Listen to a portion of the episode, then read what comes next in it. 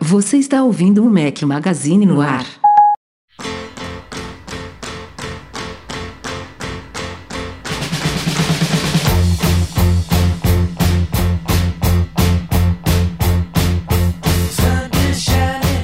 Galera do Mac Magazine, bem-vindos ao nosso podcast 303 ao som de Electric Light Orchestra. Me fudi hoje.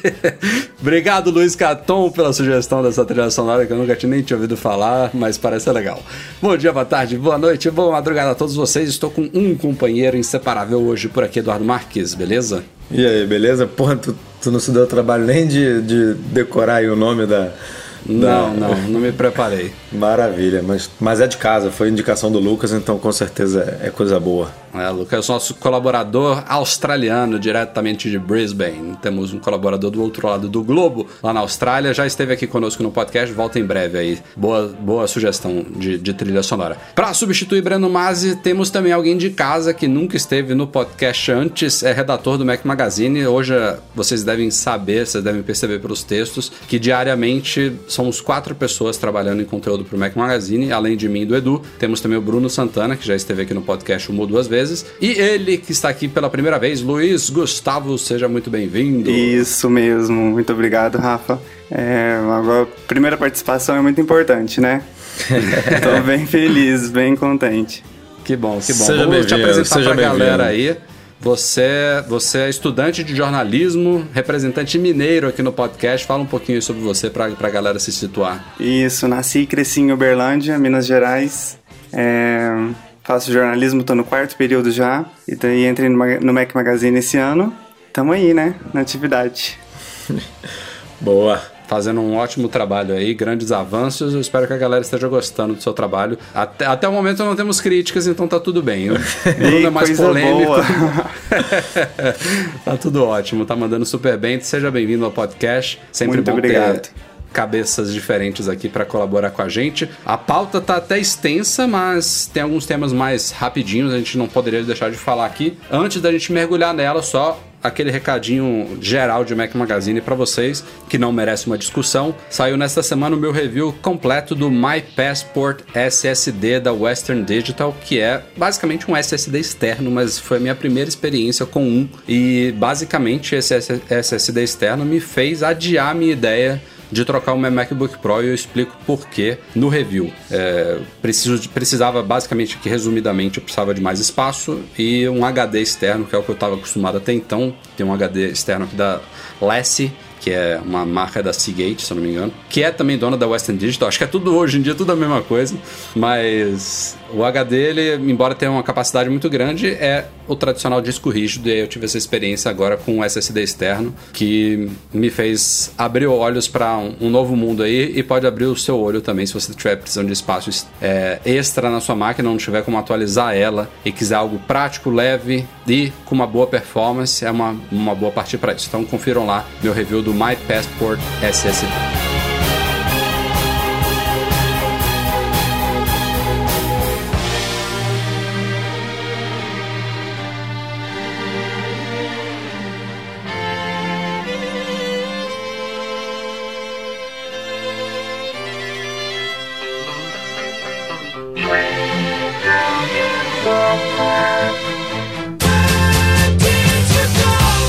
Gente tem acompanhado nas últimas semanas, é, desde a última divulgação de resultados financeiros da Apple, a partir do próximo, da próxima conferência de resultados, a gente não mais vai saber números oficiais de vendas, não só de iPhones, mas também de iPads e de Macs. A Apple decidiu ocultar esse dado de vendas por unidades, que é uma coisa que era extra da parte dela.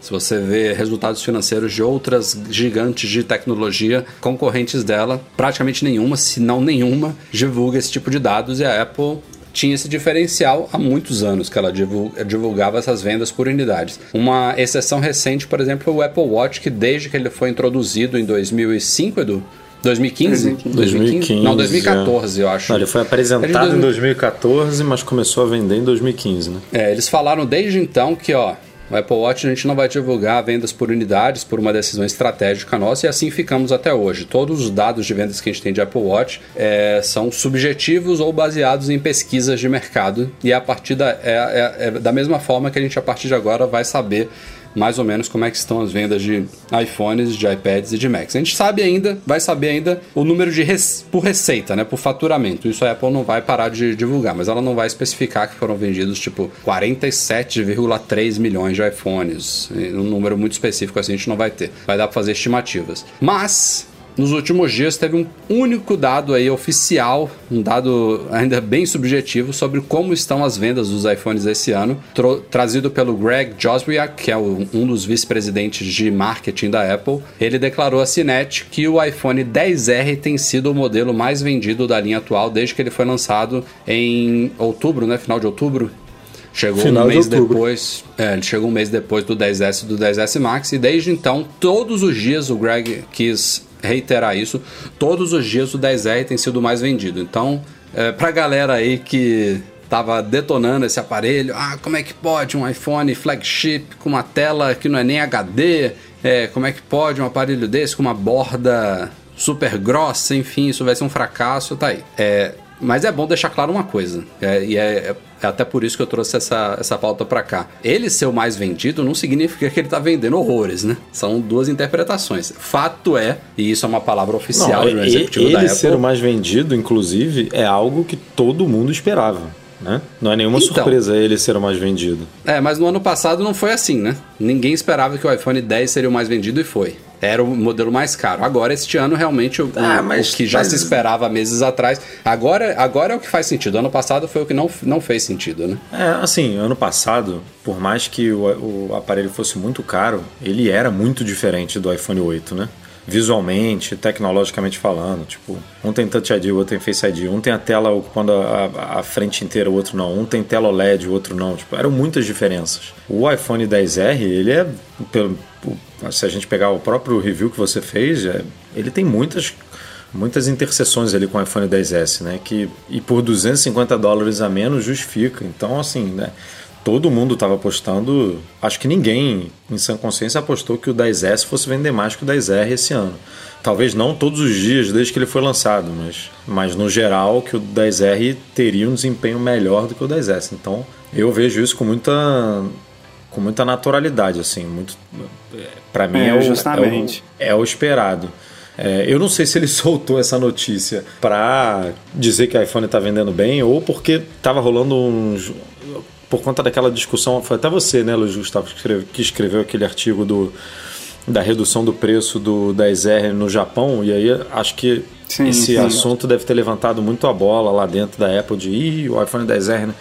Todos os iPhones não estão vendendo bem, mas o 10R deve estar vendendo pior ainda. E, o- e ele era esperado como mais vendido. Será que está bem? Será que não está? Eu acho que o, é, esse posicionamento da Apple serve muito para isso. Assim, também, ó, tá tudo normal, ele tá vendendo, tá vendendo muito, tá vendendo. É o mais vendido desde que foi lançado, fiquem tranquilos. Agora, foi o que você falou. Se, se isso quer dizer que está vendendo mais do que, por exemplo, no ano passado, aí ninguém nunca vai saber, porque agora eles não vão mais liberar números, né? É, e eu não sei também em outros países, mas pelo menos nos Estados Unidos a gente tem essa ideia de que eles valorizam demais o dinheiro, né? Então, por um aparelho que tem quase as mesmas funções, né, do que o 10S, o 10S Max, tirando a tela, né, também, é, tem um aparelho novo, né, recente, um hardware atualizado, então por 250 dólares a menos eles investem mesmo, tipo, nesse, nessa opção. Du- é, 250 dólares é muita grana para eles, né? Assim, tipo, ele, é, não, não que não seja pra gente, é óbvio que é pra gente. Mas eles têm esse, eles têm esse negócio mesmo de a gente, você, pega brasileiro e fala, ah, ah, são 100 dólares, 150 dólares de diferença de, de um para o outro, eu vou pegar o outro aqui que tem mais capacidade, que aí eu não, não tenho dor de cabeça, não tem. Não, os caras vão ali no limite, tipo, se eu preciso disso, eu vou nisso, porque 150 dólares eu pago é, a conta de telefone, eu pago a conta de não sei o que, eu pago não sei o que lá, não sei o que lá. Ele- a conta lá é muito. Pra ter ideia, os caras reclamavam quando o Apple Watch foi lançado, né, Rafa? A gente bateu muito papo lá com, com amigos nossos é, que moram nos Estados Unidos e, e o povo reclamando daquele. né, do, Do plano de plano, 10 né, do dólares, plano né? de 10 dólares do Apple Watch. Que 10, aqui a gente paga 30 reais, é, que não é, não é barato, ok. Mas 10 dólares, tipo, é um lanche no McDonald's, eu acho, né? Lá nos Estados Um pouco Unidos. mais. Deve, deve É. custar basicamente isso, mais ou menos isso. E, e a galera reclamando que um plano de, de dados do relógio custava 10 dólares por mês. Então a valorização lá é bem diferente daqui. Com certeza. E, e vocês veem como é, é distorcida essas conclusões que se tiram sobre essas coisas que acontecem no mercado, né? Por exemplo, eh, pegando de novo esse exemplo do Japão.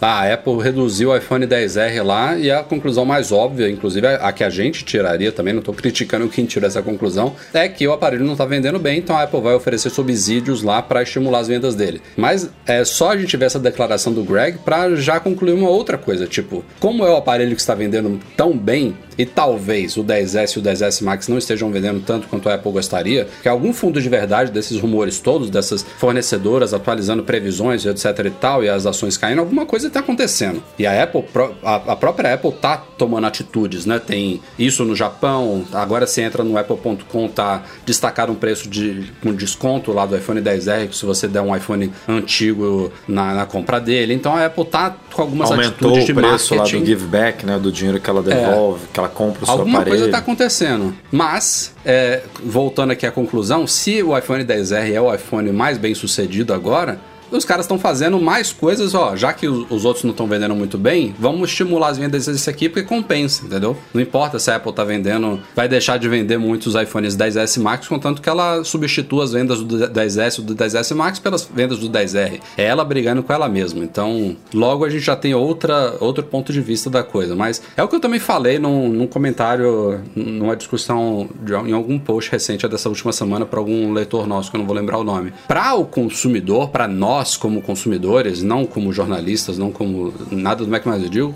como usuários e consumidores. Não faz diferença nenhuma se a Apple vendeu, como no trimestre passado, 6 iPhones por segundo, que foi a média do trimestre passado, e se ela cair nesse trimestre agora para 4 ou 5 iPhones vendidos por segundo. Tipo, peanuts, né? É, são números surreais que não vão fazer diferença nenhuma para o consumidor. Com certeza. O que, o que importa pra gente é que ela entregue produtos bons, duradouros, confiáveis, bonitos, legais, cheios de recursos e de preferência com preços atrativos. E que é outro motivo de crítica, é outra discussão em relação à linha atual de produtos da Apple como um todo. Mas pra gente não faz diferença nenhuma se ela cair de 6 para 4 para 5. Mas pra Wall Street, para esses investidores, para essa galera que leva as ações pra cima e pra baixo, é um desastre, né? Então, é aquela velha coisa de ficar o que a gente vê durante o trimestre, até a Apple divulgar os resultados financeiros dela, a única coisa que a gente pode ver é rumores, porque ela não divulga nada oficial, tirando essas declarações como agora do Craig, do Greg, que é bem subjetiva, ou ações. Então, se as ações estão subindo ou descendo, é o que a gente pode tirar de conclusões aí, mas o problema é que essas ações às vezes são baseadas em conclusões como essas que a gente acabou de ver, que podem ser bem distorcidas. Então, resta aguardar os resultados. Que pena que a gente não vai ter é, números específicos de unidades, mas como eu falei, a gente vai ter a receita. E se o iPhone representa hoje 59%, que foi o último trimestre aí, é, é óbvio que se ele for mal, a receita da Apple vai despencar. Então vai dar para ver bem se a coisa foi realmente ruim ou não. Pra galera que tá esperando aí o leitor de eletrocardiograma, que é uma das grandes novidades de hardware do Apple Watch Series 4. Não chegou ainda, é uma novidade de hardware, mas tem que ser habilitada por software, né? E até o momento a única coisa que a gente sabe é que o SG vai chegar até o fim do ano. Mas já estamos no fim do ano, né? 4 de dezembro, estamos gravando aqui o podcast, cadê esse negócio? Bom, a Apple não falou com todas as letras, mas se eu não me engano foi o Mac Rumors que divulgou. Foi você que escreveu esse post, Luiz Gustavo? Não, foi Ou o Bruno. Foi o Bruno, foi o né? Bruno. Foi o Bruno. Mas eu tenho quase certeza que veio do Mac Rumors, se eles conseguiram algum, algum contato, alguma informação interna lá, que tem tudo para ser oficial. E faz muito sentido, porque o sistema que está em teste agora é o WatchOS 5.1.2, não tem nenhum outro em beta. Quando este sair, que deve acontecer nessa semana, na próxima, eu acho, mais tardar na, na próxima, ele vai incluir o. Eu acho que é um aplicativo, né? Que vai vir É, é um uma app. bolinha. Com certeza é um app. né? É. Vai vir com o aplicativo de ECG, lembrando que inicialmente só para os Estados Unidos. A boa notícia, como a gente já noticiou no site, é que parece que a limitação vai ser basicamente por ajuste do iPhone, ajuste geográfico do iPhone, não vai usar o GPS. Então você vai poder ir lá nos ajustes do iPhone, do Apple Watch, falar, ó, tô nos Estados Unidos, é só alterar a região, né? Então ele altera algumas outras coisas, tipo formato de data, essas, essas besteirinhas, mas só de você informar para ele que a sua região é Estados Unidos, o aplicativo já deve aparecer. E como é um um, um, recurso de hardware, né? Você botar o dedo lá na Digital Crown e tal, é, vai funcionar perfeitamente. A gente vai poder testar, a gente pretende inclusive fazer vídeo para vocês no canal do Mac Magazine lá do YouTube mostrando como funciona, mas a liberação oficial para todas as regiões vai depender da aprovação dos órgãos regulamentares de cada país. Então a Apple já obteve o aval da FDA, que é a Food and Drug Administration lá dos Estados Unidos, e aqui no Brasil, por exemplo, vai ter que passar pela Anvisa, que é quem libera esse tipo de coisa também. Mas o fato é que está chegando aí, logo a gente vai poder testar, até porque essa é uma das grandes novidades do Series 4, né? Então é, demorou um pouquinho mais, não sei se a Apple estava finalizando os testes. É até curioso, porque embora virar no WatchOS 5.1.2, ele não está nas betas, né? A galera que está testando as betas não tem acesso a ele. Né? A Apple teve que provavelmente devido a essas regulamentações aí, essa, essa limitação toda, ela não pôde liberar antes de tipo ter o aval completo lá, ó, agora vocês podem liberar. Então, todo o teste desse aplicativo teve que, ter, teve que ser feito internamente lá, entre empregados da Apple, possivelmente algumas pessoas selecionadas. Os desenvolvedores em geral não tiveram acesso. Lembrando que foi o Guilherme Rambo que deu esse furo pra gente, que vai poder ser usado fora dos Estados Unidos também, é, mudando é a região. É verdade, é verdade. Belo crédito aí, belo crédito. Vamos, espero que ele esteja certo, né? Porque a Apple poderia limitar de alguma outra forma. É, Mas veremos. até então, até então as coisas que ela limita parecidas, tipo o aplicativo News, que até hoje continua acho que não, não só nos Estados Unidos, mas tem poucos países, acho que Canadá, Austrália, Reino Unido, enfim, tem poucos, poucos países com news. Mas ele é habilitado justamente dessa forma, é só alterar a região lá que ele aparece. Então, é, várias um conquistas, né? Tem conquistas dos veteranos é, que teve há pouco tempo é. também, é tudo regional. Exato. Mas é, então, é só esquisito um principal diferencial do Apple Watch Series 4 ser implementado num 5.1.2, né? Tipo, é, é num, essas numerações hoje em dia não significam mais nada, né? Porque fatalmente um negócio desse merecia uma, um 5.2, né? Alguma Sim. coisa mais significativa. É que eu, eu, acho que é justamente essa questão de ser um aplicativo, Edu. O 5.1.2 vai ser liberado só para ativar o aplicativo, não é, não é um recurso do sistema que mereça uma versão tão significativa. E só vai vir no 5.1.2 porque a Apple não conseguiu trazer no 5.0, né? Basicamente. Era para ter vindo, mas ela precisava, lá, sei lá, terminar o software, obter essas, essa, esse último certificado e tal. E aí teve que esperar mais um tempinho, porque era a ideia, certamente deles, era anunciar o Apple Watch novo, sair o WatchOS 5.0 com um recurso lá, prontinho, né? Para todo mundo a gente tem esse costume de achar que essas atualizações secundárias elas são menores, né? Apenas com correção de bugs e tudo mais. Não, essa é a é. parada. Tem, tem a, a 12. Ponto, a gente tá agora na 12.1, é isso? Isso. É, vai sair é. o 12.1.1. É, a 12.1.1, por exemplo, vai, vai mudar, vai consertar a besteira que eles fizeram lá na interface do FaceTime, né? Então, quer dizer, tipo, uhum. é, é, ponto 1 um que normalmente só traz correções de bugs Vai vir com e melhorias. novas ações lá do Haptic Touch também pro iPhone é, 10R. Exatamente. No, no, no Apple Watch vem com novos, novas complicações também, né? É, aquelas nove, se não me engano. Atalhos para aplicativos, ah, né? Exatamente, tipo, um monte de coisa. Numa é. atualização que normalmente você não espera. Pela numeração, você não espera esse tipo de implementação. Então, veremos. Momento Mintico do nosso podcast. Ele está aqui de novo, o nosso analista favorito, falando sobre um dos produtos favoritos da Apple dos últimos tempos, que são os AirPods. Os fones de ouvidos aí branquinhos tradicionais que passaram de cotonetes pendurados na orelha para o item fashion. Eu já, eu já comentei que ele nem tem mais férias, não. Ele nem deve ter. Toda hora ele mentir. solta alguma coisa. É. Não, ele falou, ele falou que ia diminuir o ritmo, cara. Quando ele mudou de empresa, lembra? que a gente, é a gente fez um artigo falando. A gente ficou que, até triste, né? É, Acabou falou, os rumores. vai acabar rumores, não sei o que. Meu irmão, o cara tá tá trabalhando mais do que antes. Então, imagina se não tivesse diminuído. Olha só, ele tá falando duas coisas sobre os AirPods. A gente tinha até rumores de que eles seriam atualizados este ano, né? Teve uma galera aí até segurando compra de modelo novo. Eu até comentei, acho que aqui no podcast, que eu acabei de tro trocar o meu. Troquei não, né? Comprei um novo, porque a minha bateria já tava indo pro espaço. Tava, afinal, há quase dois anos com eles, então não tenho que me queixar. Dois anos de bateria tá ótimo. Mas, cara, e é... minha esposa, é minha esposa tá é... usando aqui na boa também. Mas é bizarro, né? o, né? Durar, durar assim, eu, é um produto muito bom, beleza. Ele é muito É pequeno, descartável, né? Porra, dois anos é muito pouco, cara. É, é, é pouco, é pouco pensando no fato de que tirando a bateria ele tava perfeito ainda. Então, Eu mas é por um exatamente a igualzinho só bateria, bateria. bateria é o gargalo, né? Porque a bateria dele é tão É. pequena, mas tão pequena que, vamos supor, a gente tem tem, aqui como um, i- trocar. Tem aqui um iPhone. Meu iPhone 10 está com uma vida útil de bateria de nove- 90 ou 92%.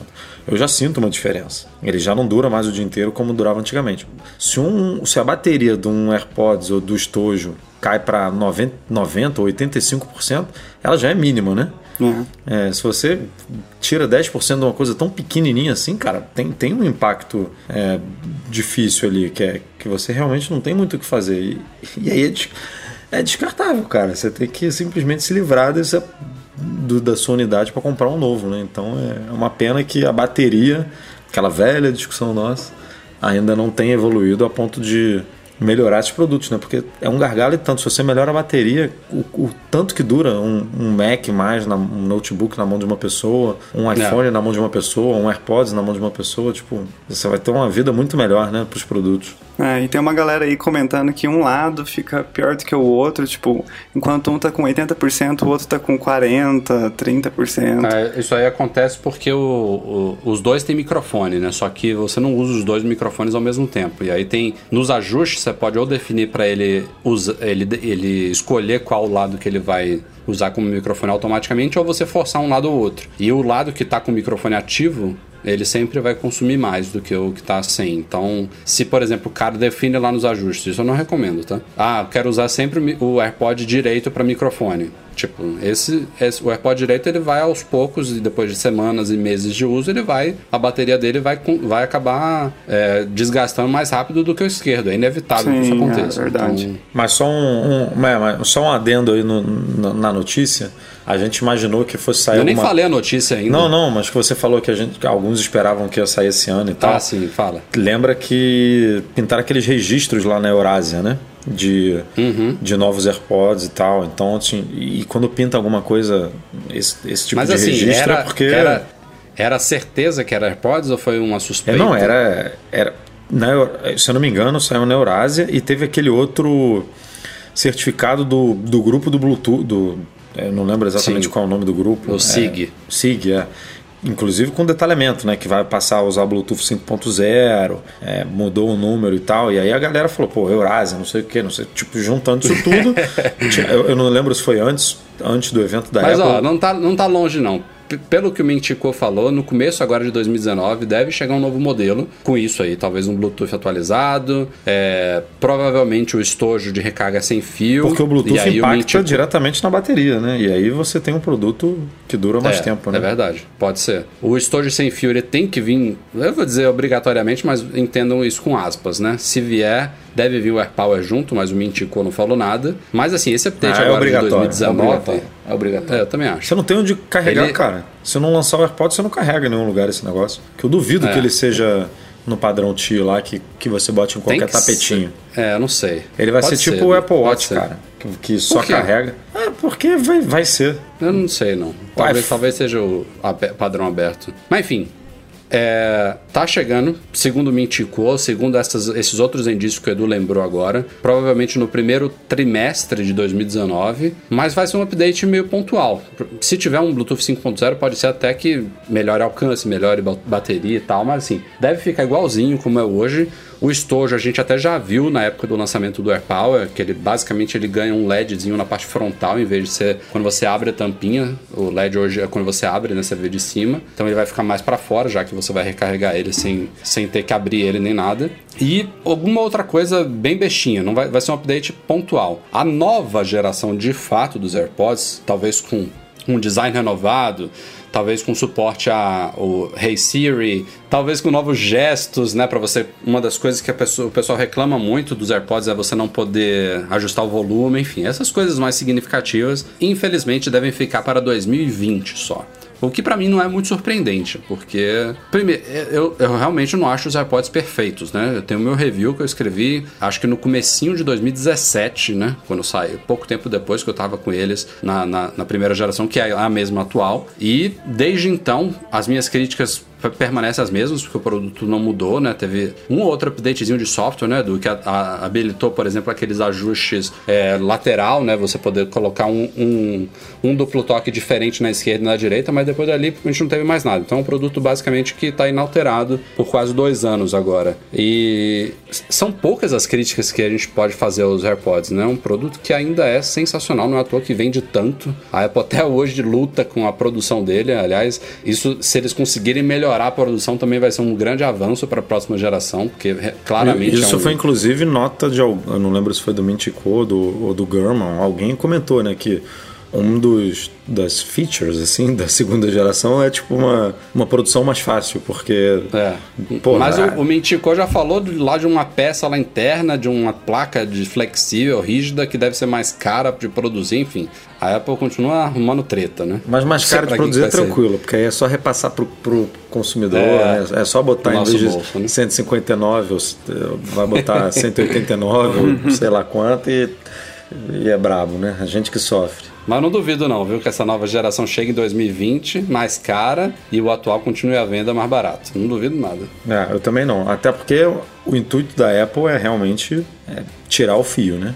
Então, se ela se ela apresentar uma nova geração mais cara é ruim, mas se ela conseguir manter uma segunda geração mais barata, aí é, é muito bom, porque muita gente é, vai tem ter... Que, tem que cair o preço do atual, não pode ser o mesmo, manter o mesmo e o outro chegar no patamar maior, porque aí é foda, né? É, mas acontece, né?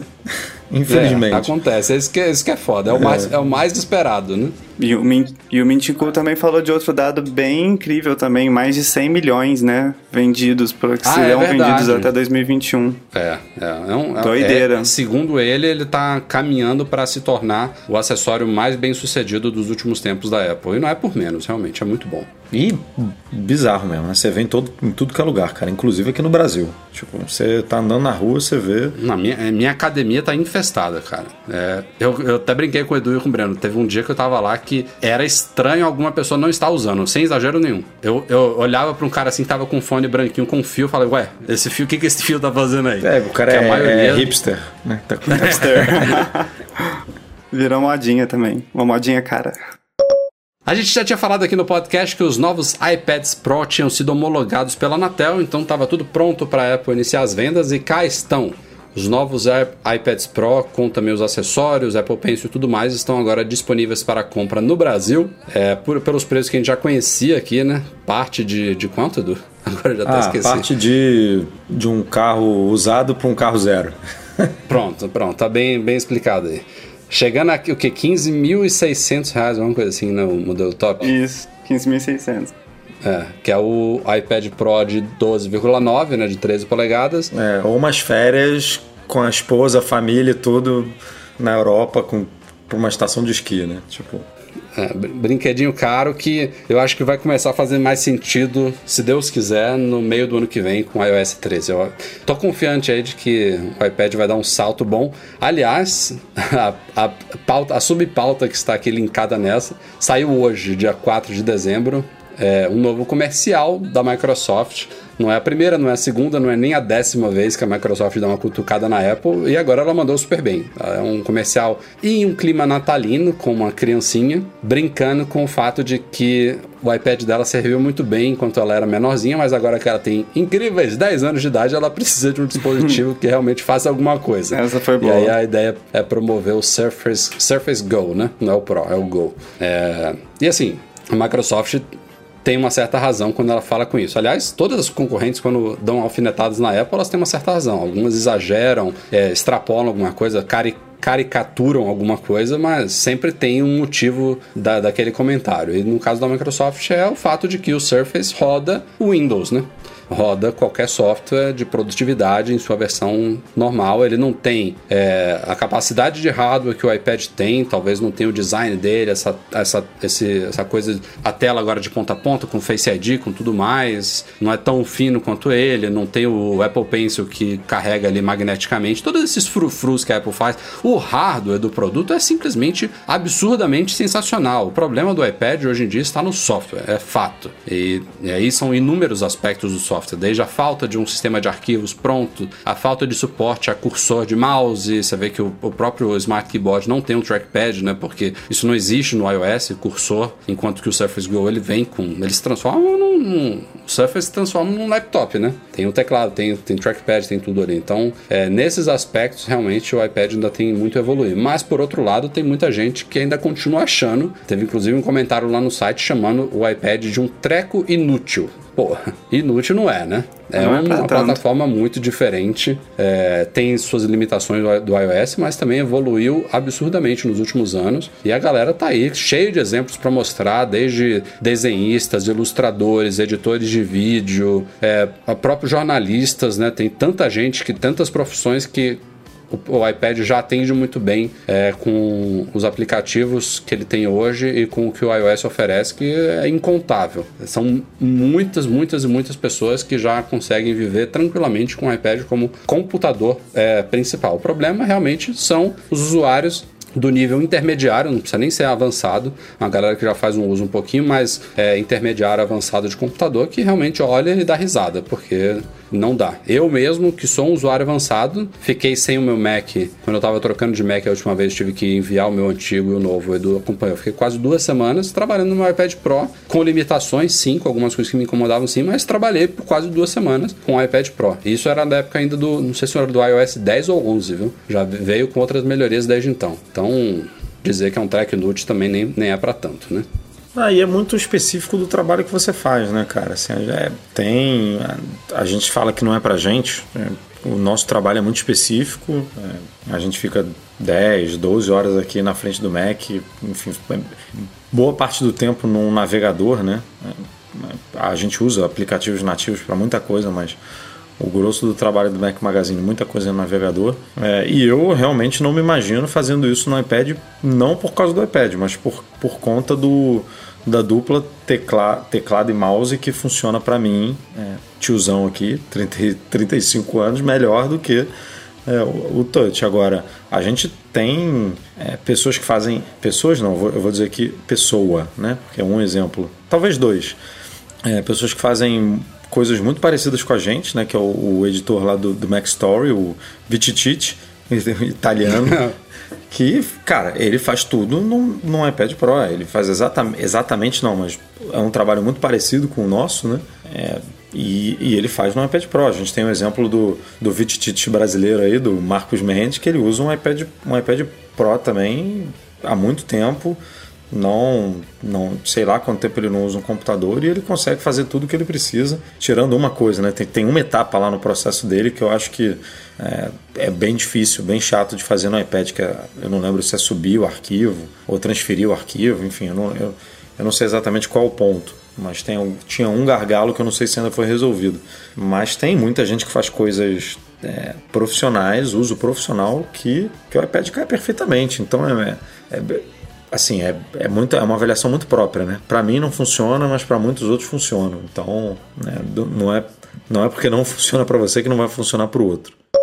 Podemos dizer que o inferno está congelando de novo. Olha a Apple aí trabalhando para plataformas de terceiros. Neste caso, estamos falando do Apple Music, que está chegando em breve aí, ainda neste mês de dezembro, aos dispositivos Echo da Amazon. Então, Cara, esse gente- era inesperado. É, não teve rumor, não teve nada, né? Não, esse aí não, e ninguém nunca imaginou, nunca imaginou como Apple Music no, na Alexa, tipo, Não, ela tá certíssima em fazer isso, viu? Porque ela realmente tem que. É, é- é- faz parte do investimento da Apple de diversificar suas fontes de receita e investir em serviços, né? O Apple Music faz parte da categoria serviços da Apple. E é o que muita gente fala: ah, se o iPhone tá mal, os serviços também vão, vão ficar mal, porque tudo depende deles. O Apple Music é um bom exemplo que não depende do iPhone. Ele tá no Android.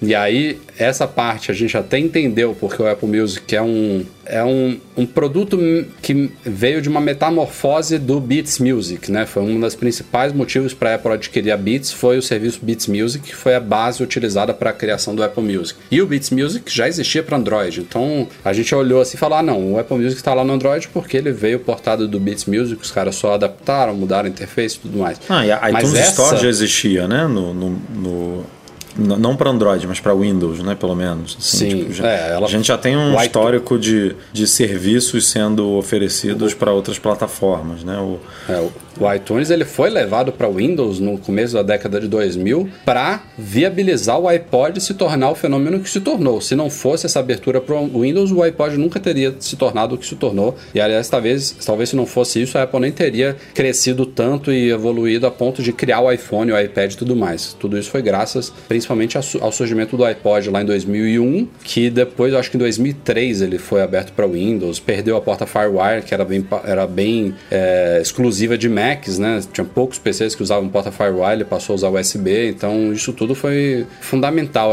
para a trajetória do iPod, que depois culminou nesses outros produtos. Mas essa coisa do Apple Music chegar ao Echo é uma coisa completamente nova. Não tinha Beats Music pro Echo, não, não existia Echo. Então é interessante ver isso mostra que, de novo, né? é, não sei se isso tem a ver, inclusive, nas negociações, né, Edu? A Apple acabou, a, a Amazon acabou de Ah, fechar um acordo com a tem- Apple para. Com, com certeza tem É. a ver. Com É, certeza. eu não duvido nada. Para começar, depois de muitos anos, a vender toda a linha de produtos Apple, quase toda, né? Acho que a Apple TV tá fora. Quase toda a linha de produtos Apple tá, tá agora na venda no, no Amazon.com, né? A E galera vai dar, deve uma- lembrar que vai dar um boom enorme aí nas vendas, né? Porque Vai, a Amazon vai. hoje em dia, porra. Então as duas, as duas empresas mais valiosas do mundo estão agora com a Microsoft ali no meio, subindo e descendo, mas duas das, das três maiores empresas em, em valor de mercado estão de mãozinhas dadas ali. A Microsoft também faz muita coisa para o mundo Apple, né? Isso que é curioso, né? A, a Apple a Apple, a Amazon e a Microsoft estão uma, uma baita sinergia ali, né? Talvez a Microsoft não tanto com a Amazon, mas é, a Apple trabalha com as duas em diversas Agora, cara, diversos eu tô- tô segmentos curioso. e brigam também em diversos segmentos. Eu tô curioso aqui. Você, quando compra um Echo, você não precisa ter um iPhone nem um Android. Você pode simplesmente comprar um Echo e ativar ele ali, né? Tipo, É, normal, belezinha. e aí, como é que você assina o Apple Music? Mas como é que você ativa o Echo? Você vai fazer toda a configuração de login e senha por voz? Eu acho Eu que não- não, Edu. Tem que ter algum smartphone. Você Eu tem que acho- ter algum smartphone. Pode ser iOS ou Android, mas tem que ter um. Eu não tem como sei, você eu configurar ele, ligar na tomada e configurar sem nada. Eu, eu, é, eu tô falando aqui porque eu realmente não tenho um, então não sei como é que funciona. Não eu também sei- tô curioso. Mas Não, não tem como você, não tem como você logar na, na sua conta do, da Amazon, por exemplo, se você for assinante lá do Amazon. Como é que chama? Music? Amazon, sei lá o quê. É, não tem como você logar isso por voz, né? Vai falar o seu não, login. tem que botar pelo menos o. Wi- você tem que colocar pelo menos o Wi-Fi, né, de alguma forma. Também, o Wi-Fi. aparelho. Como é que você. É, É, tem que ter, tem que ter um smartphone para configurar. Mas, pô, quem é que não tem um smartphone hoje, Eduardo? Não, mas porque você tem que fazer a ponte, né? Tipo, ele, ele tem que.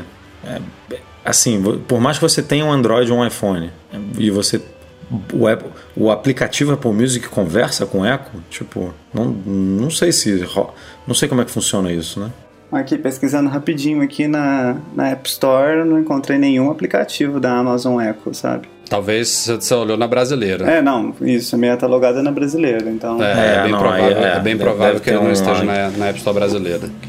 Mas agora eu fiquei Mas deve- curioso pra deve saber, rolar. porque se você tem um iPhone, tipo, você deve ter que logar, botar sua credencial do Apple Music no aplicativo da Amazon, né? Do, do, do Echo, por exemplo. Porque o Apple Music dificilmente vai conversar com. Dificilmente rola essa troca de informação. Mas aí é detalhe, tô, tô pensando aqui só na parte prática da coisa, não, na, não É. no que Na realmente verdade, é aconteceu. integrado a Alexa. Pelo que eu vi aquilo, Gustavo, eu dei uma pesquisada também, aproveitando o seu gancho aí. O aplicativo que existe na App Store americana é o da Alexa. E eu acho que é ele que vai controlar isso tudo. Ele controla o Echo. provavelmente. Você, é. Você, tá, na verdade, ele controla todos os Quando dispositivos. você instala a Alexa, ela- ela deve pedir permissão para um monte de coisa e aí você libera, né? É. E aí ela deve Tá aqui, ter ó. algum tipo de integração Connect- ali com o Music. Ele, ele diz aqui, ó, conecte o, o seu aplicativo a, a serviços de música como o Amazon Music, mas ele já é integrado também a Pandora, a Spotify, a TuneIn e a iHeartRadio. Então daqui a pouco entra o Apple Music nessa lista. Então você faz tudo, tudo isso por esse app. aí. Então tá. Então, tá ba- explicado. assim, bacana. Bacana aí a novidade. É, e não era esperado, mas eles já estão trabalhando há cerca de seis meses nisso daí. Então tem um trabalho por trás aí que ninguém ouviu falar. É, de- curioso não, não ter vazado, né? Né? Nem comentado nada. Falei agora aí que Apple, Microsoft e Amazon estão brigando pela posição de empresa mais valiosa do mundo e tem uma pautinha aqui também sobre isso, só para contextualizar vocês. A gente já discutiu aqui no podcast sobre a queda é, brusca do valor das ações da Apple nas últimas semanas, cerca de 20%, entre 15% e pouco mais de 20% nas últimas semanas. É, e isso fez, obviamente, a Apple ficar bem mais próxima das segundas colocadas, que até pouco tempo atrás era basicamente a Amazon, o Google também tinha ficado ali perto e a Microsoft está vindo com tudo. Já tem, na verdade, alguns anos que a Microsoft está numa ascendência aí forte, desde que o Satya Nadella assumiu o controle lá e começou a botar ordem na casa. Microsoft está subindo, subindo, subindo e agora ela alcançou esse trio aí. Na verdade, o Google, que agora é Alphabet, né, a controladora do Google, tá lá para trás neste momento. E a primeira colocação está sendo agora uma disputa feroz nesses últimos dias é, entre Apple, Microsoft e Amazon. Na sexta-feira passada, a Microsoft bateu a, a Apple pela primeira vez em oito anos, desde que a Apple tinha superado a Microsoft há oito anos atrás. Elas nunca, nunca mais tinham tido esse sobe e desce, assim, a Apple passou e passou de vez. Não, não teve mais nenhum dia que a, a Microsoft voltou a ficar na frente. Então foram oito anos disso. A Microsoft assumiu na sexta-feira a posição de empresa mais valiosa do mundo, mas na segunda, agora, no dia 3 de dezembro, a coisa já mudou de novo. É, a Microsoft despencou da primeira para a terceira posição, porque a Amazon passou ela e a Apple voltou a ser a mais valiosa do mundo. Hoje, terça-feira, a Apple manteve a posição de mais valiosa, só que a Microsoft subiu de novo, passou a Amazon, enfim, tá uma loucura esses dessas três posições. Mas o, a tendência aí, né, dessas últimas semanas é que a Apple não tem. A Apple não tem muitos motivos, tirando agora uma última notícia aí do Donald Trump, né? Que adiou por 90 dias aquela imposição de novas tarifas em produtos da China, que estava afetando muito a Apple. Então, essa, essa novidade em si pode ser positiva para as ações da Apple. É um respiro aí, pelo menos por um trimestre inteiro, é, de produtos podendo ser vendidos livremente sem novas taxas. Porque fora isso, a tendência da Apple é, é, é, essa, né? Tem esses rumores de iPhones negativos, tem essa coisa dos resultados que não vão ser tão claros a partir do próximo, próximo trimestre. Então, e não tem mais grandes lançamentos acontecendo nesses próximos tempos. Então, Enquanto isso, a Amazon está agora aí cheio de novidades também, no período mais quente do ano, né? Vendas de Natal e tudo mais, então deve bombar pra caramba. A Microsoft também está super bem, apresentou um lineup de produtos excelente, então a, a tendência é que essas duas eu diria, vão passar a Apple e a, a, Apple vai ficar ali no terceiro lugar, enquanto as duas ficam se degladiando aí pela frente. Mas Assim, então as três agora, uma em cima, outra descendo, a gente vai acompanhando e as principais mudanças a gente vai noticiando lá no site. É, mas sem sombra de dúvida, a Apple deu uma respirada de alívio com essa notícia aí das tarifas do Trump. Porque é, com certeza ia ser 10 vezes pior na situação que ela tá hoje esse produto ser tarifado ainda. E é bizarro, né? Não é só a Apple, né? Os caras foram lá, teve um jantarzinho lá do, do Trump com o presidente chinês, que eu não vou falar aqui o nome. Como é que é? Xi o quê? Menticou. menticou, pronto, o presidente chinês menticou. E os caras, não, não, vamos ter uma trégua aí de 90 dias pra gente pensar o que vai fazer, conversar. E a China já vai, vai comprar produtos lá de agricultura, que não sei o que, tem um acordinho lá parcial, uma coisa bem, bem preliminar, né, de acordo. Só que só isso aí, essa tréguinha de 90 dias, pô, a Apple, as, ações da Apple dispararam, mas, pô, a bolsa do Brasil disparando, dólar caindo, tipo, os caras é, é, a globalização clara e, e, bem chapada, né? De quanto que um, um, quanto que as coisas são conectadas hoje em dia, uma coisa afeta a outra, tudo muito interligado. E tome-lhe pauta! Vamos falar agora um pouquinho sobre o programa Product Red. Vocês já devem ter ouvido falar disso. Há muitos anos a Apple participa do programa Red, que foi fundado pelo Bono, lá do YouTube, entre outras pessoas, obviamente, é, cuja uma das principais metas, funções, assim, não sei agora como, como explicar isso, mas um dos principais objetivos do RED é combater o vírus da AIDS na África. Esse é o mote principal da, da campanha que a Apple apoia há muitos anos. Então, todos os produtos vermelhos da Apple levam o selo RED e tem parte dos seus lucros direcionados para o Fundo Global de Combate à AIDS. Então, a gente tem, por exemplo, hoje o iPhone 10R vermelhinho, tem iPod Touch vermelho, tem acessórios tipo Smart Cover vermelho, tem pulseiras de Apple Watch vermelho, todos esses produtos que são vermelhos, não vinho, né? Nenhuma variação, são sempre um vermelho bem forte. Eles levam a marca Red e aí parte dos lucros vai para o fundo global. E a notícia da última semana é que nesses anos que a Apple esteve em parceria com Red, que não é ininterrupta por sinal, ela já arrecadou e doou 200 milhões de dólares para o Fundo Global, que é basicamente a maior parte de tudo que o Fundo Global já arrecadou desde que ele foi criado. O Fundo Global não, desde que o Red foi criado. Então, muito legal. A gente, a última vez que a gente tinha coberto esse número estava em 160 milhões, então não sei se foi exatamente há um ano atrás, talvez tenha sido, mas se foi, em um ano os caras já conseguiram mais 40 milhões de dólares. É muito dinheiro e é uma baita iniciativa que merece aplausos, realmente. Muito interessante. Aliás, não é só mérito da Apple, não é mérito de quem compra esses produtos vermelhos, seja da Apple ou do, do, das outras empresas que apoiam o Red. O legal desse ano é que, pelo menos falando da linha do iPhone, que é sem dúvida a principal, né, que deve gerar mais retorno aí para pro, pro fundo, a Apple mandou ver, né? Porque o 10R, como a gente falou aqui, é o aparelho mais vendido e já de cara ela lançou a cor vermelha no 10R. Então não teve que esperar seis meses, como a gente viu no iPhone 7, no iPhone 8, né? Que chegou a cor vermelha ali no meio do ciclo do produto.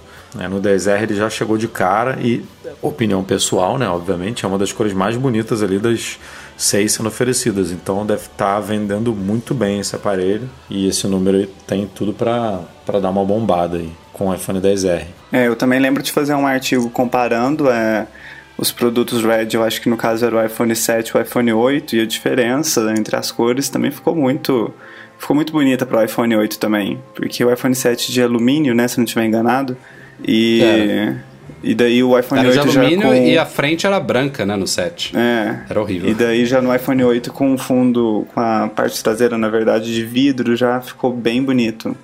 É, um e a vidro frente bem vermelho. E a frente preta. Antes da gente ir para a leitura de e-mails, um recado muito importante para vocês que estão vendo este podcast. Hoje estamos gravando aqui dia 4 de dezembro. Quem quiser trocar bateria de iPhone com preço imperdível, só tem agora até dia 31 de dezembro. Lembrando aqui que tudo isso foi com base naquela polêmica, aquela baita pisada de bola da Apple de ativar um recurso de redução de performance dos iPhones sem comunicar aos usuários. Enfim, vocês estão cansados de ouvir aí o que aconteceu. É, e aí a Apple, entre outras várias medidas que ela tomou, ela no fim do ano passado ela anunciou que durante 2018 inteiro a troca de bateria de iPhones ficaria num preço baita promocional. Aqui no Brasil caiu para os modelos todos recentes de iPhones de 450 para 130, né? Cento, não, 100, 140. 140. 129 ou 149, eu não lembro. Mas É, é, enfim, ou é caiu, 130 pra ou é caralho. caiu, 150. caiu 300 reais aí o troca de bateria. É, e isso tá válido até o dia 31 de dezembro. Óbvio que você não vai deixar pra fazer isso no dia 29 de dezembro, né? No dia 30 de dezembro. Faz agora. Se você tiver um iPhone aí, sei lá, tá com 93% ou menos, eu diria. É, por mais que não seja a hora, óbvio, se tiver um iPhone com 85, 80% ou menos, corre. Mas mesmo quem tiver lá com 88, 90, 92% de, de saúde de bateria, eu recomendo aproveitar a oportunidade porque é uma baita economia, né? Você, se você tiver planos de ficar com seu iPhone mais seis meses, um ano, dois anos, é inevitavelmente você vai teria que trocar depois. Então aproveita, porque a partir de 1 de janeiro o preço vai subir não para o patamar anterior, mas vai subir bem. É, acho que vai subir uns 200 reais, vai para uns 330, enfim, tem uma variação aí de alguns modelos, mas essa mamata boa desse preço de agora aqui, óbvio, na minha opinião, tinha que ser o preço definitivo e eterno, né? Um bom preço a se pagar por uma troca de bateria, infelizmente não vai ser assim. E não é uma coisa exclusiva do Brasil, tá? Também lá nos Estados Unidos, se eu não me engano, é- a troca era 79 dólares e caiu para 29, se eu não me engano é isso, e também vai subir para uns 49, 69. Agora eu não me lembro exatamente os valores de cor, mas o lembrete é esse. Quem tiver com o aparelho com a bateria já minimamente degradada, corre para trocar. E aliás, né, Du, quem tem aparelho na garantia, a depender, não sei se depende da degradação ou se não depende, mas nem precisa, nem precisa pagar pela troca, né? Exatamente. Eu, eu também não, não lembro exatamente a, a, a informação se depende aí de um nível mínimo, mas quem tiver insatisfeito aí pode procurar uma loja ou um centro de serviço autorizado para fazer essa troca mesmo com o aparelho na garantia. E eu, eu nesse fim de semana eu, né, eu, é, fui para uma um evento familiar e uma galera lá com iPhone. Eu curiosamente peguei o iPhone de todo mundo ali para dar uma olhada na saúde da bateria, né? Tinha iPhone 7 Plus, iPhone 6, iPhone 6S e eu reparei uma coisa, cara, que eu não não tinha me tocado antes. É, eu nos iPhone 6 e 6S, eu não lembro se era no 6 ou no 6S que a polêmica foi a, a maior, mas eu lembro que era num desses dois. É, eu vi saúde da bateria em iPhone 6S em 89 que o aparelho já tinha desligado, já tinha entrado naquele. Já estava com recurso Já estava né? com recurso ativado. E eu vi, por exemplo, o iPhone 7 Plus com 82 que nunca tinha.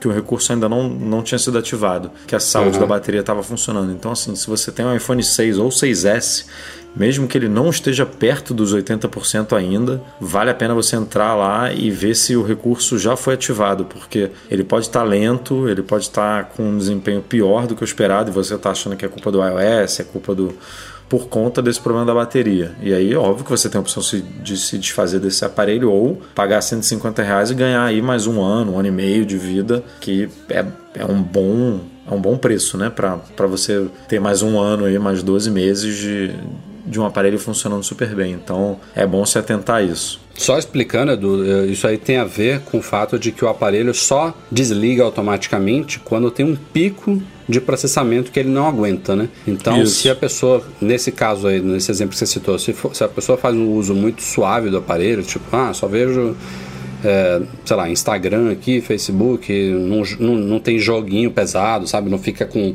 trocentas mil abas no Safari abertas, enfim, não faz nada que demande muito dele, pode ser que realmente, mesmo com a bateria degradada, ele não, não dê motivo para ter um pico que ele desligue e ative o recurso. Então, depende muito da, da forma como a pessoa usa o aparelho. É que a gente antigamente não via né, esse número. Esse número era invisível. É, A Apple não mostrava para o usuário. E o que a gente sabe é que depois que. Isso a Apple informa lá na página de, sobre baterias que ela tem no site dela. Depois que passa de 80% a saúde da bateria, aí é ladeira abaixo, né? Porque a, a, a bateria não consegue mais reter né, um nível de, de utilização adequado, digamos assim. É, então, mesmo, vamos supor que a pessoa aqui tem um uso muito comum, mas se já tiver em 70 e pouco, é, mesmo que não tenha esse pico, a bateria vai em muito pouco tempo é, durar menos, né? mesmo, mesmo não exigindo tanto do aparelho. Tipo, se antigamente ela durava 10 horas, agora ela vai durar 6 horas, 7 horas, vai estar tá caindo muito rápido. Então, 150 reais é tipo, vale muito a pena. É preço de. de tá- a gente fez as contas já, tava mais em alguns momentos do ano ficou mais barato do que lá fora, né? Então é, aproveitem. E pessoal, vocês estão falando aqui, eu vim discretamente olhar quanto que tá a saúde do meu celular, tá em 83%. Aí, ó, tá vendo? Eu acho que inclusive Corre, Gustavo. aproveitando a dica. Tá aí. aproveite, aproveite. Mas é, mas uma coisa é séria, igual o Rafael comentou da, da questão do uso, eu, por exemplo, não faço uso de Facebook nem de Instagram, porque não tem, Faz no bem, caso, viu? é só o Twitter. eu tenho só o Twitter, mas depois que eu comprei o Apple Watch, eu senti uma diferença muito brusca. Não sei se é por conta do, do GPS, que fica agora aquele sinalzinho ali em cima o dia todo, praticamente. Mas a diferença é muito grande. Tô tendo que carregar ele na metade do dia porque não dá conta mais também. O que antes, mesmo com a bateria, com a saúde da bateria já debilitada, eu não precisava ainda. É, na- em, em teoria o Apple Watch ele, ele deveria fazer você usar menos o aparelho, né? Porque você vê notificações nele e tal, mas realmente tem a conexão Bluetooth ali, tem uma comunicação de troca de dados entre um e outro, então É, por esse motivo pode ser que o seu, é, seu aparelho pode estar trabalhando mais aí, como a bateria está degradada, você está sentindo isso. Chegamos aqui nos e-mails enviados para noar.macmagazine.com.br, começando aqui com o Leonardo Correia. Ele disse que achou muito bacana a gente comentando aqui do, do começo do Mac Magazine, né, no podcast especial 300, que não ouviu, confira lá. O Leonardo disse que é leitor nosso desde meados de 2006, ou seja, desde o início da fase Rapaz. atual do site. Começou quase E comigo. disse que, é, foi quando ele adquiriu um primeiro iMac translúcido, enfim. Leonardo, obrigado por estar com a gente desde essa época. É, nostalgia total, realmente. Ele disse aqui que está querendo comprar um iPhone 10 ou 10S saindo de um iPhone 6, baita salto. E ele tem curiosidade de saber em relação ao Touch ID e ao Face ID, pois ele usa muitos aplicativos de bancos que tem o Touch ID e queria saber como é que está o Face ID com esses aplicativos e qual é a grande diferença do 10 para o 10S que não seja o chip A12 Bionic. O- mas o 6 tem Touch ID, né? O, o dele já existe. Sim, sim, o Touch ID vem desde o É, 5S. Ele, ele quer saber como é que os, os aplicativos funcionam com o Face ID, entendeu?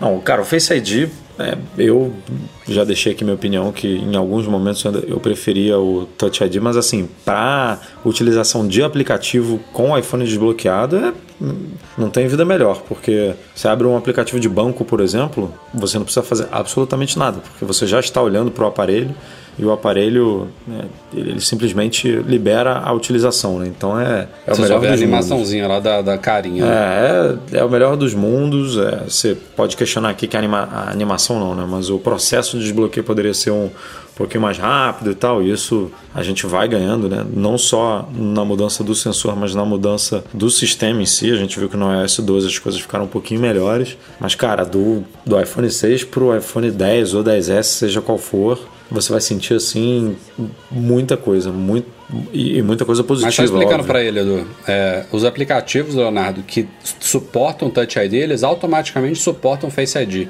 Ah, sim, é, tipo, sim. É, uma, isso... é, um, é, um, framework de biometria lá da Apple, então os desenvolvedores não precisam, em teoria, fazer nada. Eles podem não, até, e, e se quiserem, não, adaptar... Não, literalmente não fazem nada, porque... Não, é, dá, muito... dá para fazer uma, uma adaptação, tipo, é, tem aplicativos que, você, que não foram atualizados ainda, que você habilita o Face ID tocando num ícone de uma impressão digital, porque foram criados na época do Touch ID. Mas isso é só uma mera ilustração, porque ele Não, funciona exatamente. igual, entendeu? Você toca tem... na digital, ele vai ativar o Face ID igual, entendeu? É tem, é só esse detalhezinho. Tem muitos que falam, né? Você quer habilitar o, o Touch ID e você não tem o, o Touch ID. É porque ele simplesmente tá, tá usando usou a API da, de biometria, não atualizou a, a, os dizeres ali, né? E, está fazendo Isso. referência ainda ao Touch ID, mas mas você não precisa fazer absolutamente nada, tudo funciona né, perfeito nos aplicativos que hoje você usa o Touch ID você vai passar a usar o Face ID sem problema nenhum. Agora, do 10 para o 10S, o Rafa pode falar um pouquinho também que ele escreveu o review do, do 10S, mas assim, são poucas, são poucas as diferenças. Eu, eu particularmente diria que se você tiver uma boa oferta do iPhone 10 com uma diferença significativa de preço para o 10S, é, você pode ir de 10 numa boa. Agora, se a diferença for pouca, aí o Rafa pode falar um pouco melhor dos diferenciais.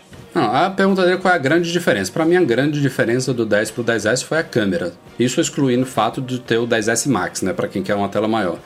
Mas a câmera bateria, me surpreendeu né? muito. Bateria também faz uma diferença, né? Você que tá é, com tela Max e bateria. Aí. É, mas o resto eu sugiro você ler o review mesmo, tem muitos detalhezinhos, coisas que mudam. Mas assim, sinceramente aqui, se fosse para escolher entre o 10 e o 10S, eu escolheria o 10R.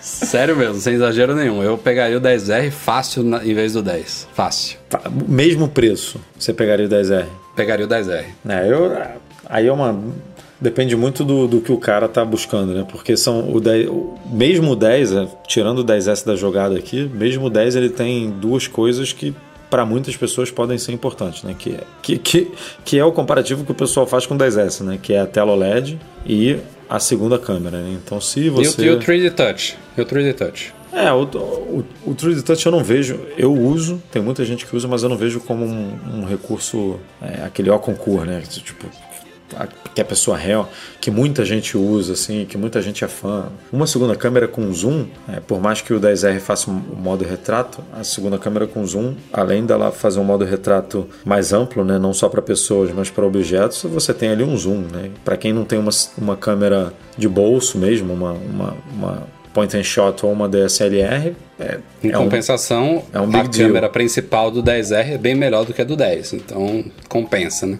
É, tem, tem, tem esse ponto. E o OLED, para quem, como eu, faz do iPhone uma, uma segunda tela, né? Tipo, eu, eu assisto série, vejo muita coisa no meu iPhone, deitado na cama de noite. Então, OLED nesse ponto faz muita diferença, né? Porque o preto é realmente preto, as cores ficam melhores, então.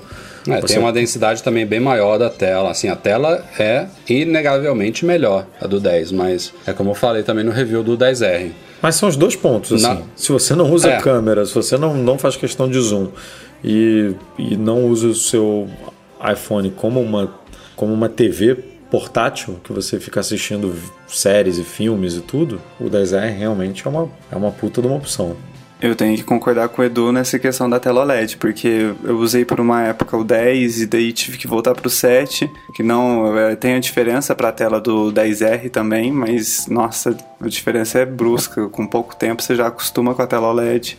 E aí quando você volta, você acha, né, que tá Tá, a diferença tá ali. O Bernardo Verli mandou aqui um e-mail dizendo que ele ficou muito empolgado com a liberação do, de cartão de débito no, no Apple Pay do Itaú. É, e que, como muitos, ele teve dificuldade para adicionar o cartão dele no wallet. Ele entrou em contato com o Itaú e o banco passou a informação de que o cartão múltiplo com função crédito bloqueada não funciona nesse primeiro momento. Então, se você tem um cartão é, múltiplo só com o débito habilitado, não deveria funcionar. Isso vendo aqui o, que ele, o relato dele e o posicionamento do banco. Não é né? o único, tá? Foi alguns relatos que mandaram isso. Mas por, por outro lado, a gente viu muita gente habilitando, né? Também lá nos comentários do post. Com certeza, era cartão múltiplo com a função crédito bloqueada. Com certeza. Tem, eu, eu respondi uma cacetada é isso de, que é bizarro, cara. Eu, eu respondi uma cacetada de comentários lá e muita gente falando que conseguiu. É, que conseguiu habilitar, né? E eu até para a galera que não estava conseguindo, eu até fiquei comentando lá, fica tentando, fica tentando, que pode ser congestionamento, pode ser. Né, Isso é muito esquisito, o, cara. O banco porque tá... eles, eles terem essa limitação, cartão múltiplo com a função crédito bloqueada não vai funcionar. Beleza. É estranho, esquisito, mas é compreensível. Agora, algumas pessoas conseguirem, outras não, isso que eu não entendo. É, eu também não. Mas, mas pode ver lá que, inclusive, tem uns, alguns lá na primeira posição de comentários. Não, eu lembro de muitos falando que tinha um cartão múltiplo conseguindo, só que múltiplo com a função crédito habilitada, entendeu? Eu não me, não me lembrava é, desse detalhe. Mas, é, mas, enfim, tem, tem, eu não sei se depois ele, o banco conseguiu resolver e, e botou em prática essa política dele, mas o e-mail do Bernardo é justamente para isso, para alertar. É, e o banco deu a sugestão para ele de pedir, no caso dele que não estava conseguindo habilitar, de pedir um novo cartão para a conta dele puro débito. É, já que ele não tem o crédito ativado, realmente não faz sentido né, ele ter esse cartão múltiplo, então é, ele cancela esse cartão e pede um novo que é puro débito, que aí ele consegue ativar no, no Apple Pay numa boa. Então quem estiver passando aí esse, esse, perrengue, esse perrenguezinho aí de não conseguir ativar com esse cartão Ou múltiplo, habilita o crédito ou pede só um débito. É, é porque normalmente, eu não, não sei qual é o cartão dele, mas cartão de crédito tem anuidade, né? E aí se o cara é se o cara tem o, o, a função crédito desabilitada, ou é porque ele não gosta de cartão de crédito, ou ele porque tem um outro cartão de crédito que ele já usa, que já tem uma negociação muito boa e tudo. Sim, e sim. aí provavelmente ele vai ser penalizado se ele ativar esse cartão de crédito com algum tipo de anuidade, alguma coisa assim. Então, a dica dele é boa, assim, liga para o banco e pede um débito puro que esse tipo de cartão não tem nenhum tipo de cobrança, não tem, não vai ter nenhum encargo. Ah, os últimos e-mails aqui, na verdade, são 3 e 1, tem tudo a ver com a última coisa que a gente falou aqui no podcast sobre troca de baterias. São e-mails diferentes, mas vale a pena dar uma lida aqui, começando com o Lucas Garibe. Ele ficou, disse aqui que ficou assustado com o leitor que precisava trocar a bateria de um iPhone 7 e estava com medo porque a troca de tela, a, a tela dele estava danificado e tal, e a Apple estava exigindo que ele trocasse a tela.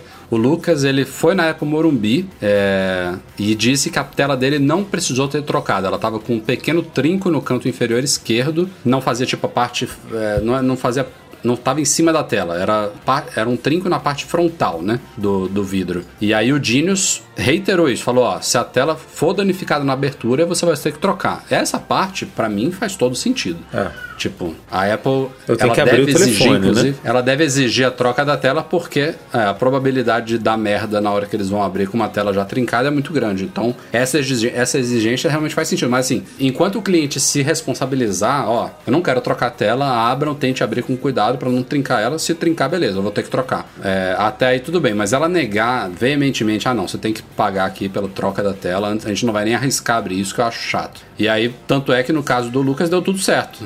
A tela não foi trocar, não foi trincada e conseguiu trocar a bateria na boa sem ter que trocar ela. Então, porque para abrir o iPhone, os caras usam até uma ventosa ali, né, para puxar a tela. É só uns parafusinhos embaixo e depois vem com uma ventosa para puxar a tela. Então, realmente, se ela tiver danificada, a probabilidade de danificar mais ali é bem grande. Então, por esse aspecto, realmente faz um pouco de sentido. É, e pelo suporte do telefone, eles mesmos já avisam que quando vai enviar para pro conserto, o valor que vai ser, que no caso já é debitado no cartão de crédito, já confere uhum. a substituição da tela e da bateria, né? Então, assim, se é. trocou e não, não teve problema na tela, beleza, cobra só o valor da substituição da bateria. Isso. Agora, Se deu, se deu ruim, já, você já tá pagando ali o valor total. O Lucas Dangas, outro Lucas aqui, ele disse que mora na Inglaterra há 5 anos e já trabalhou numa APR lá, numa Apple Premium Reseller. Fez muitas trocas de baterias de iPhones. Ele falou que o fato de ter peças não oficiais, é, a troca desse, desse tipo de componente com uma bateria vai muito de quem está atendendo, né? Aquela coisa da gente saber que o atendimento da Apple não é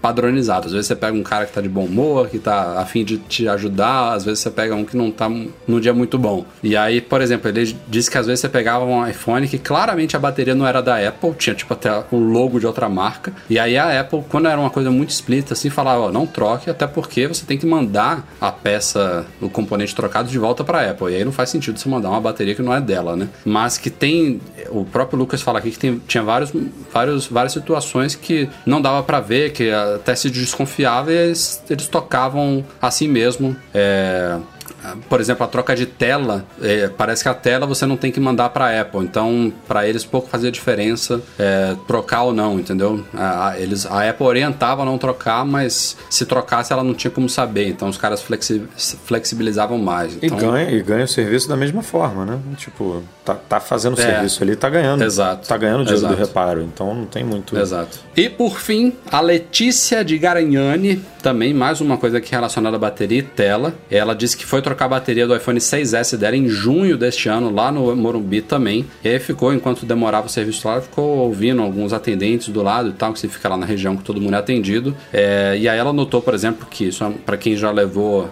dispositivos para troca. É normal o iPhone ser conectado a um iPad do Genius né, para fazer um checklist e tudo mais. E ela disse que observou que, inclusive, esse, esse software de diagnóstico que roda no iPad do Genius ele já indica até se certos componentes não são originais. Deve fazer um, uma checagem lá de código de, de, serial e tal. Então os caras não precisam nem abrir para saber. E aí ela disse que teve alguns casos que eles já detectavam ali, por exemplo, que uma tela não era original e aí já davam um orçamento com a troca de tela, por exemplo, porque não se responsabilizariam pelo, pelo serviço envolvendo um componente não original. Ela ouviu, por exemplo, de um cara falar que é, não dava para a Apple calibrar uma tela que não era original. Então, é outro motivo aí realmente que pode justificar ela exigir uma troca por um componente original e tal. Mas tem algumas coisas exageradas. Ela falou que um cara lá estava conversando com um cliente e que havia risco de incêndio com o uso de componentes não originais. Tipo, que tela não original que vai causar um risco de incêndio no iPhone, né? Bateria até vai, mas tela nem tanto, né? Mas a dica da Letícia aqui pro Diogo, que foi o que iniciou essa discussão em podcasts passados, é ir, por exemplo, num autorizado com a tela quebrada mesmo, e aí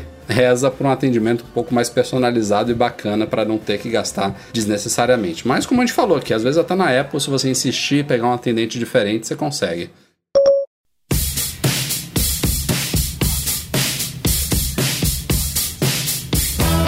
Bom, galera, Ficamos por aqui, Mac Magazine no ar 303, com, começando, claro, agradecendo a participação especial de Luiz Gustavo, foi ótimo. Valeu. Valeu, cara, participar com a gente. Valeu demais, pessoal. Amanhã no Batente, hein? 7 horas da manhã. Coitado. Maria. Coitado dele amanhã. Acho que eu nem vou dormir. Não dorme porque os posts tem que sair certinho, tem que sair bem pontuado e tudo mais. É mole, rapaz. Brincadeira, valeu, cara. Edu, até semana que vem. Até semana que vem. Obrigado, Luiz Gustavo.